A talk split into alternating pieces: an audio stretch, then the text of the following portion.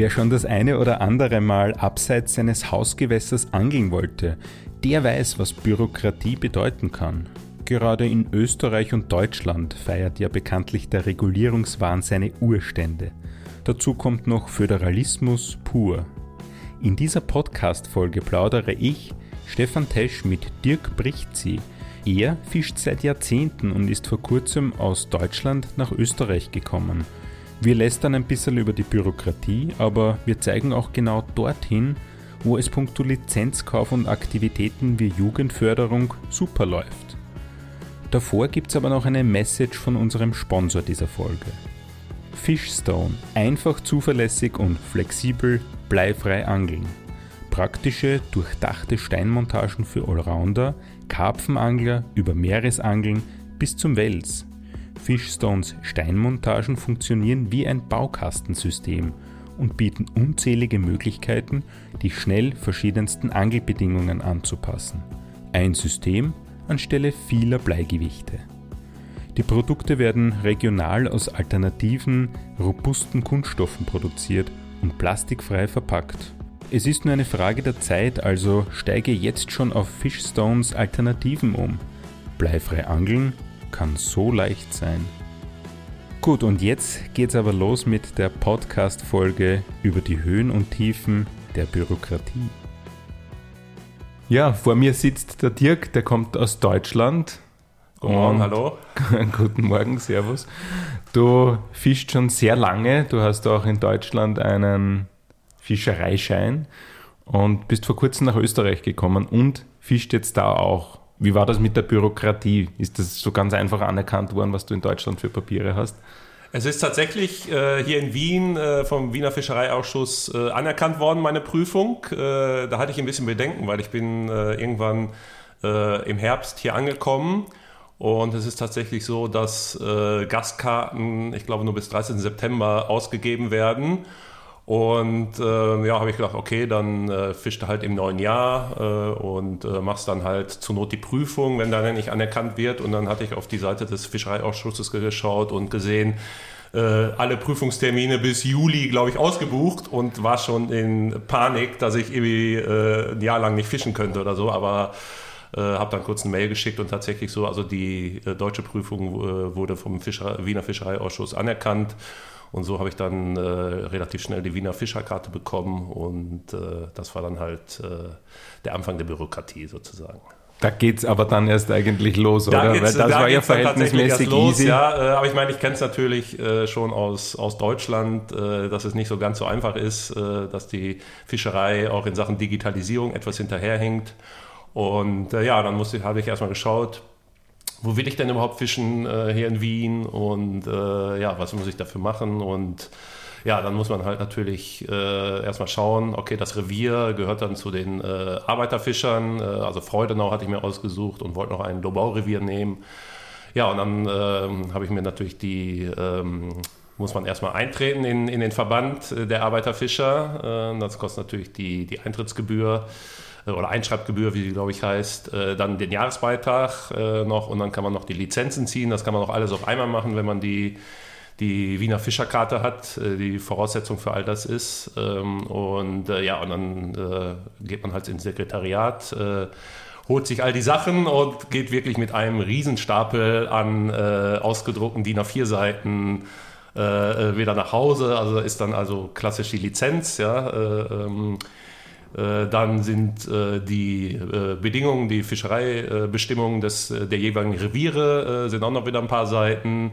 Ähm, dann gibt es noch sehr viele Seiten an ähm, Fangstatistik, die man führen muss. Ähm, da gibt es auch unterschiedliche Sachen, bei denen ich auch nie weiß, muss ich jetzt jedes Rotauge, jeden Brassen, äh, den ich fange, muss ich da eintragen, auch wenn ich ihn wieder zurücksetze äh, oder äh, nicht? Und äh, muss ich den auch noch vermessen und wiegen? Und äh, also das natürlich, also wirklich, ich bin also mit einem, ich glaube, also wie gesagt, für die, ich habe Freude noch Kombination genommen und äh, ein Lobau-Revier Mühlwasser und habe, ich, glaube, 15 Seiten, an DIN A4 Seiten sicherlich ähm, ausgedruckt bekommen und habe die auch dann immer mit ans Wasser genommen. Also ich habe so eine Ausweismappe und die war so dick, ich habe kaum alles reinbekommen, gefaltet. Äh, also das ist schon. Äh ja, ich kenne das, weil es ist auch sehr praktisch, nämlich A4-Format, so am Wasser, Dinge, die man vielleicht mitnimmt, um nachzulesen in dem Format. Also musst mit einem ganzen Aktenordner eigentlich kommen und ja, genau, wehe, ja. du nimmst noch mehr Reviere, weil da musst du mehrere machen. Ja, ja, das war, das war, äh, also da habe ich auch wirklich Angst gehabt und habe auch deshalb kein weiteres Revier erstmal genommen,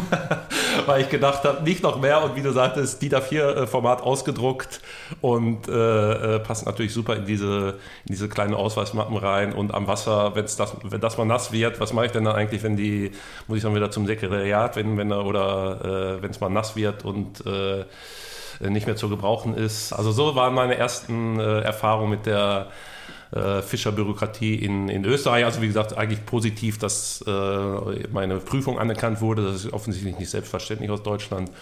Und ja, ansonsten ist natürlich ein bisschen viel, äh, viel Kram, den man dann bekommt für äh, relativ ja. wenig äh, Fischerei.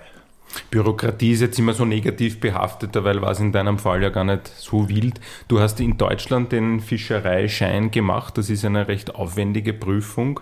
Wenn man da ein bisschen vergleicht, Deutschland mit Österreich, in Deutschland machst du den in einem Bundesland und der gilt überall, oder?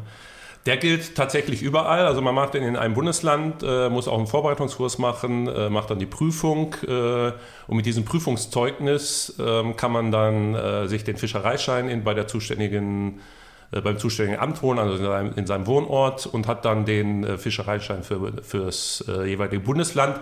Der wird allerdings auch in anderen Bundesländern anerkannt.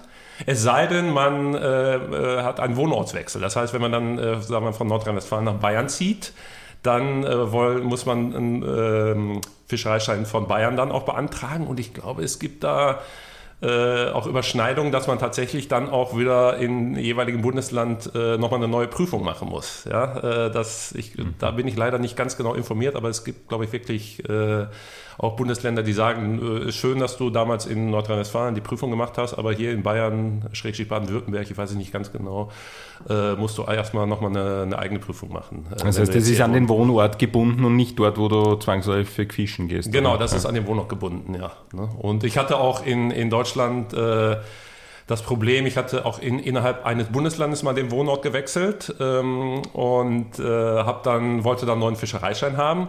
Und dann sagt die Dame, ja, ich brauche aber ihr Prüfungszeugnis. Äh, ich sage, ja, Moment, ich habe doch hier den, ich habe bis, bis Ende letzten Jahres, also bis vor drei Tagen, den, Fisch, den Fischereischein gehabt. Der wurde mir von der und der äh, äh, Behörde ausgestellt oder der, der und der Stadt ausgestellt. Also das heißt doch, ich habe doch die Prüfung gehabt, sonst hätten die, die äh, hätte mir die Stadt doch de, den Fischereischein nicht ausgestellt. Ja, aber wir hatten hier Probleme mit gefälschtem Fischereischein, jetzt brauche ich ihr Prüfungszeugnis. Also ich glaube, dass äh, äh, äh, die Bescheinigung in meinem Leben, die ich irgendwie immer äh, an einem ganz sicheren Ort aufbewahre, weil ich weiß, die werde ich wahrscheinlich irgendwann wieder brauchen, äh, alle paar Jahre spätestens brauchen, ist das äh, ist, ist die Fischerei, die Bescheinigung über die bestandene Fischereiprüfung von 1998 übrigens. Also ich wow. habe relativ spät erst die Fischereiprüfung gemacht und aber wie gesagt, das die, diese Bescheinigung bewahre ich wie ein Heiligtum auf. Ja, weil das ist sicher auch eine Prüfung, die würdest du nie wieder im Leben bestehen. Das ist once in a lifetime. Da, total, total. Ja, also das, ich weiß nicht, wie ich, wie ich das damals äh, geschafft habe und bin auch wirklich äh, froh darüber und ich will es auch nie wieder äh, machen müssen. Ne? Ja, ja, ich habe schon gehört, in Deutschland muss man ja wirklich ein bisschen was lernen. In Österreich musst du mittlerweile in fast jedem Bundesland so eine Prüfung machen, ja. Und ich habe es für Niederösterreich gemacht und es ist wirklich wie man sagt, Pipifax. Es ist ein Kreuzerltest, davor gibt es eine kurze Unterweisung, aber es ist in meinen Augen lächerlich. Man muss nichts lernen dafür. Ich würde sagen, es, es macht gar keinen Sinn, eine Prüfung abzuhalten, weil sich ja niemand darauf vorbereiten muss, wenn man nichts lernen muss. Wofür mache ich dann eigentlich eine Prüfung, nur dass die Zeit vergeht oder ja, also äh, so ich auch. Aber in Deutschland ist es jetzt auch, ich meine, es ist eine ganz normale Prüfung, also heißt, wer sich gut vorbereitet, ähm, der wird die Prüfung auch bestehen. Also man muss schon ein bisschen was tun. Es ist halt ein äh, Multiple-Choice-Test. Äh, man hat den Vorbereitungslehrgang. Ich habe auch in, in Deutschland Vorbereitungslehrgänge geleitet. Und ich denke auch, äh, da lernt man durchaus was äh, über das Angeln, über das Verhalten am Wasser und so weiter. Und äh, man muss zu diesem theoretischen Teil ist äh, auch in den meisten Bundesländern noch ein sogenannter praktischer Teil vorgeschrieben der allerdings jetzt nichts mit irgendwas äh, Angeln am Wasser zu tun hat, sondern man muss dann halt äh, diverse Geräte zusammenstellen. Also dann kriegt man zum Beispiel, zieht eine Karte und da steht dann drauf, stellen Sie ein Gerät äh, zum Grundangeln auf Karpfen zusammen, aber man muss dann eine richtige Route raussuchen aus zehn Routen, die Rolle und muss die Montage binden, vielleicht noch einen Knoten zuziehen. Und das ist dann der sogenannte praktische Teil. Und der theoretische Teil ist halt klassisch Multiple-Choice-Fragen. Und wenn man sich da genug vorbereitet, äh, dann ähm, ja, sollte man eigentlich gut durchkommen. Und was allerdings äh, tatsächlich, äh, hatte ich jetzt fast vergessen, äh, auch noch dabei ist äh, Fischbestimmung. Ja? Also man muss dann schon, hat so Fischtafeln, also Abbildungen. Und da muss man dann auch aus, ich glaube, sieben Fischen fünf richtig bestimmen.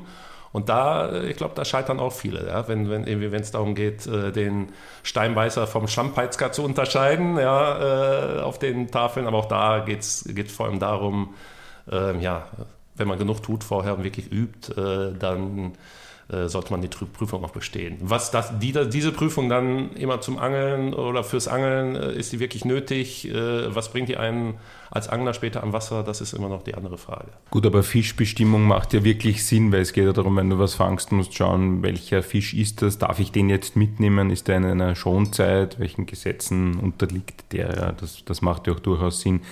In Österreich weiß ich ganz ehrlich nicht mehr, mehr ob eine Fischbestimmung dabei war. Aber es ging bei den Fragen so in Richtung, welcher Fisch ist äh, der vorherrschende Fisch in der Barbenregion zum Beispiel. Okay, ah ja, okay. Ja, dann, äh, Preisfrage Barbe, Steinbeißer oder Sardine. Oder Huchen, ja. ja oder Huchen. oder Sardine, ja. Nein, also wenn es tatsächlich so, also ich glaube, ich muss, vielleicht muss ich die österreichische Prüfung doch nochmal machen, einfach aus, aus Spaß an der Freude.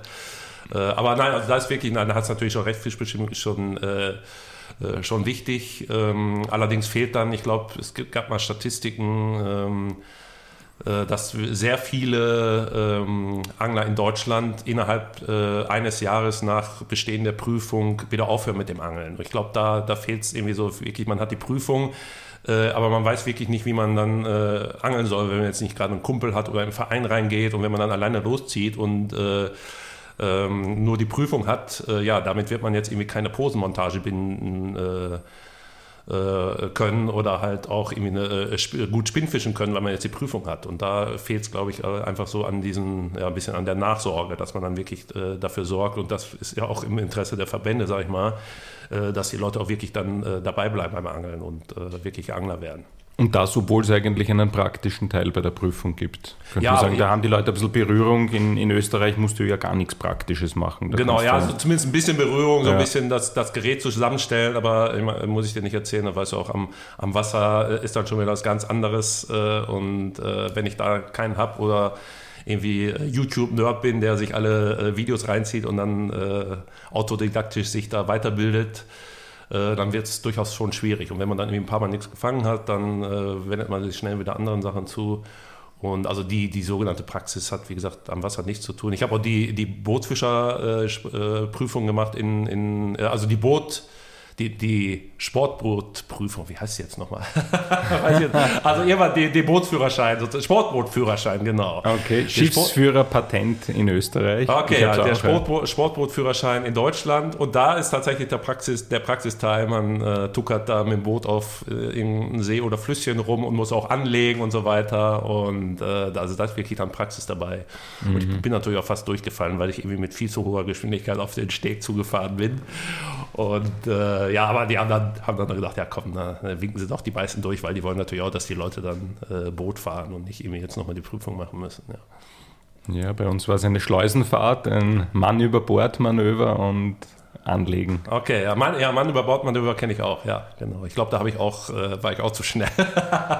also nicht der Prüfling geht über Bord, sondern ja, genau, ja. ein, ein Rettungsring. Ja. ja. Na gut, kommen wir noch einmal zum, zum Fischen zurück. Und zwar hast du gesagt, in Deutschland der Fischereischein einmal gemacht, gilt so gut wie in allen Bundesländern. Ein paar Ausnahmen gibt es immer, ja.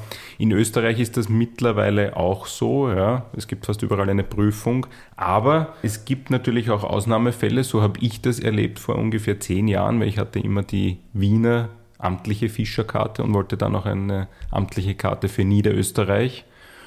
Und Damals gab es in Wien noch keine Prüfung. Und somit musste ich für die Erlangung der niederösterreichischen Karte eine Prüfung machen. Nach ungefähr 15 Jahren Angelpraxis, vielen Stunden am Wasser, habe ich dann noch eine Prüfung absolvieren müssen. Und das ist nach wie vor gelebte Praxis noch, wenn du eine, eine amtliche Karte aus einem Bundesland hast, wo du damals keine Prüfung gemacht hast und jetzt in einem anderen Bundesland eine amtliche Karte willst, wo eine Prüfung zu machen ist, dann musst du die auch machen. Ja. Und du musst bei uns in jedem Bundesland, wo du eine Jahreslizenz haben möchtest, auch eine amtliche Jahreskarte haben. Und das ist gar nicht so günstig. Habe mir das jetzt angeschaut. Ich zum Beispiel habe es in Niederösterreich und in Wien und da komme ich auf insgesamt 42 Euro im Jahr. Das sind 30 Euro in Niederösterreich, 12 Euro in Wien.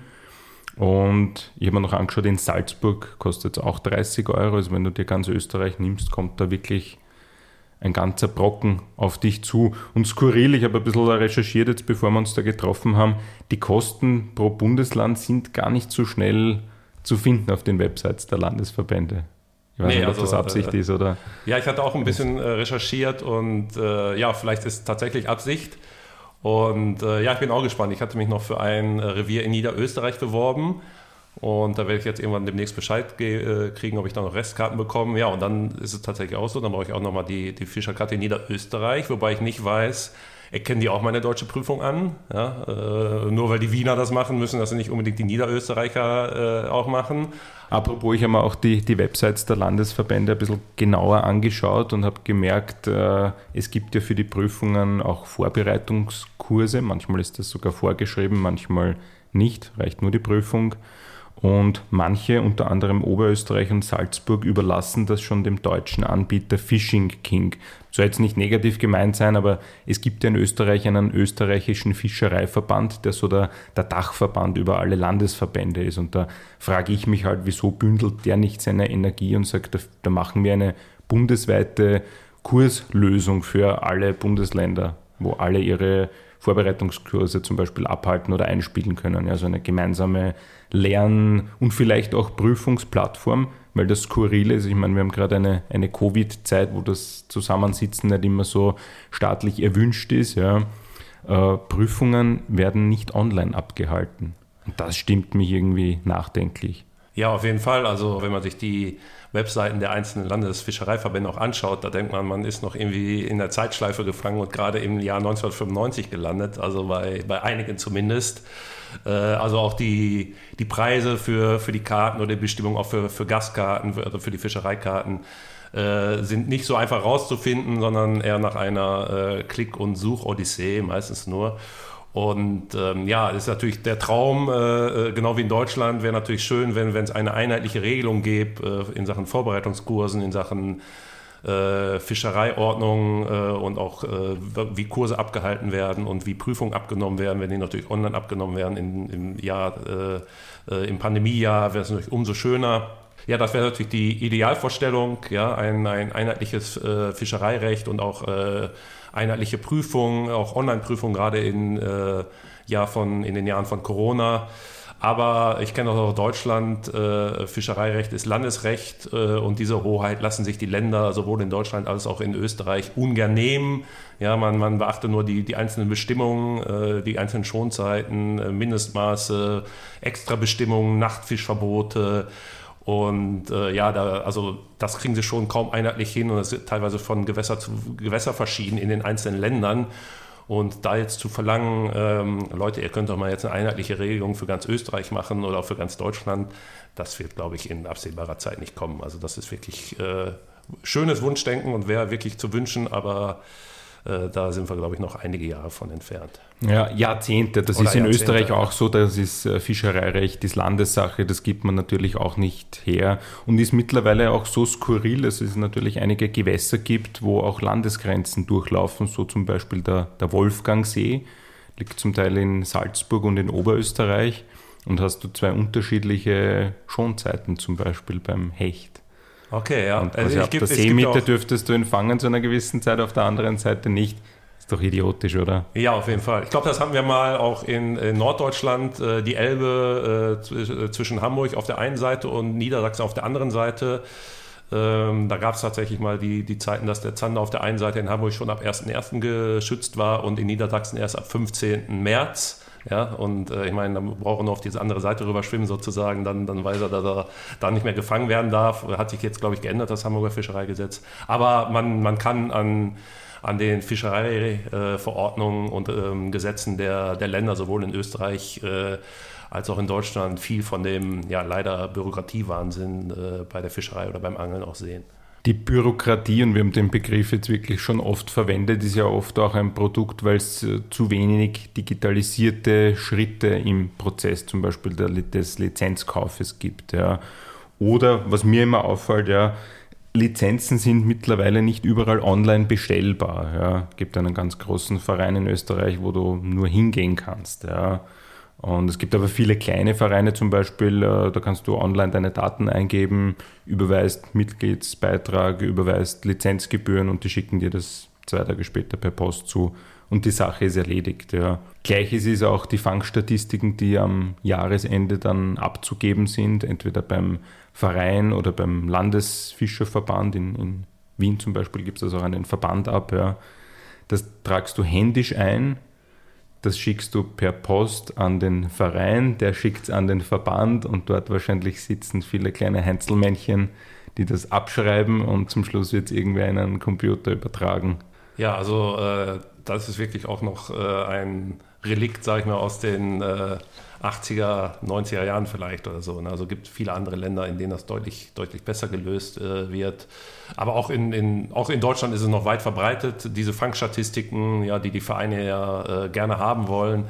Ähm, da gibt es zumindest öfter mal schon die Möglichkeit, dass man äh, vielleicht auf den Webseiten der Vereine das einträgt oder per Mail äh, schickt einfach. Und äh, ja, aber da hast du recht, das ist natürlich nochmal äh, eine schöne Wochenendarbeit, sich da hinzusetzen und das alles äh, nochmal händisch äh, einzutragen, nachzutragen, nochmal nachzuschauen und dann wirklich per Post auf Papier zu den Verbänden zu schicken. Ja, oder stell dir vor, vielleicht einen gefangenen Fisch, einen mitgenommenen Fisch am Wasser direkt über Smartphone einzutragen, wäre doch.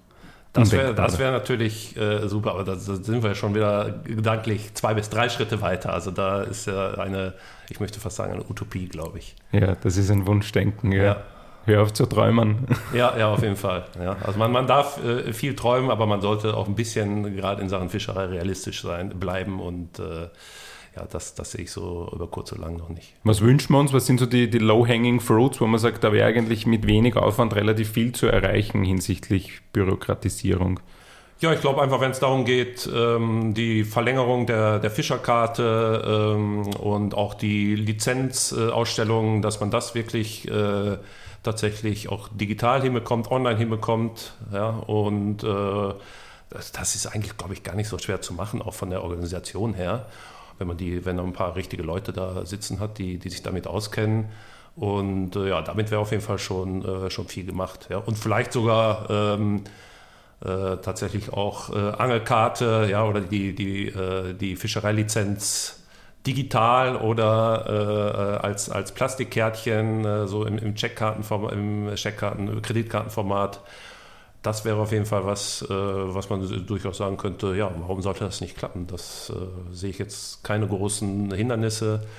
Ähm, und dass man dann halt irgendwie auch die, die Sachen einfach jetzt nicht mehr alles nur noch auf Papier kriegt. Und, äh Aus meiner Sicht würde es Sinn machen, so den Onboarding-Prozess für neue Angler zu erleichtern. Ja, wenn ich zum Beispiel jetzt ein Jugendlicher bin und ich sage, okay, ich möchte fischen gehen, aber ich habe keine Eltern, die das auch machen und ich gehe auf die Webseite vom Hausnummer Wiener Fischereiausschuss, dann möchte ich einfach ein paar schnelle Infos, was muss ich tun, was kostet es und vielleicht gleich einen Button, um mich in diesen Prozess anzuborden. Wann ist der nächste Kurs, wann ist die Prüfung, was muss ich da mitbringen, dass ich da gleich mit an Bord bin, ja, dass ich da gleich loslegen kann. Aber ich habe mir ein paar Webseiten angeschaut, es ist, wenn, wenn ich mich nicht auskennen würde ja, als langjähriger Fischer, würde ich es nicht wissen, was die meinen. Ja. Genau, und ja. da sehe ich halt, gibt es schon auch einen, einen, eine gesellschaftliche Verpflichtung, dass man sagt, die, die so ein Hobby ausüben wollen, und das ist ja doch eine Hege und Pflege der Natur, ja, denen sollte man keine Hindernisse in den Weg legen.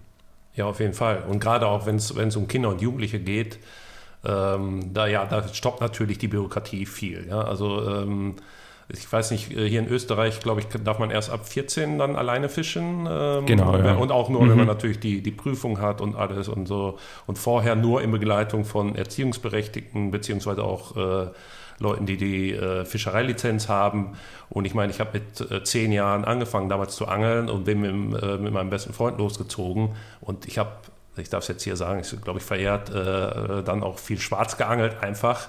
Und äh, ja, aber da waren keine bürokratischen Hürden da. Ja, ich hätte damals auch einen Jugendfischereischein gebraucht eigentlich und hätte äh, schon damals einen, ähm, erziehungsberechtigten oder volljährigen Fischereilizenzinhaber hätte ich nur mit angeln gehen dürfen. Aber ich, ich sag mal, da bist du ja als Kind äh, oder ich sag mal, wenn du zwölf bist oder zehn bist oder zwölf bist und mit, mit deinem Freund losgehst, dann willst du nicht jedes Mal äh, den Papa fragen oder irgendwie einen äh, erwachsenen Vereinskollegen. Ähm, dass er mit Fischen geht, sondern ist doch der größte Abenteuer, wirklich allein loszuziehen als Kind äh, und halt, wie gesagt, vielleicht mit einem Kumpel und da irgendwie angeln zu gehen und die ersten Erfahrungen selbst zu machen und äh, die ersten Fische zu fangen und abzuhaken und, und all, all die Höhen und Tiefen schon mitzuerleben.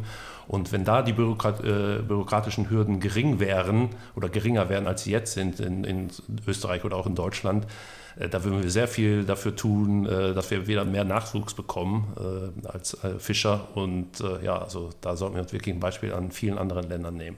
Wir haben ja eh das Image, dass wir alt sind als Fischer. Ja, genau. Der alte, der alte Opa in Gummistiefeln äh, mit Bier in der Hand und äh, Wurm am Haken. Ja, das ist natürlich eigentlich, wir, wissen, wir Fischer wissen, es ist, das Bild ist eigentlich überholt, aber in, in der Öffentlichkeit leider immer noch sehr präsent. Gut, die bürokratischen Hürden für Jugendliche sind da, aber wenn du die einmal überwunden hast, muss man schon sagen, da machen die Vereine und Verbände viel.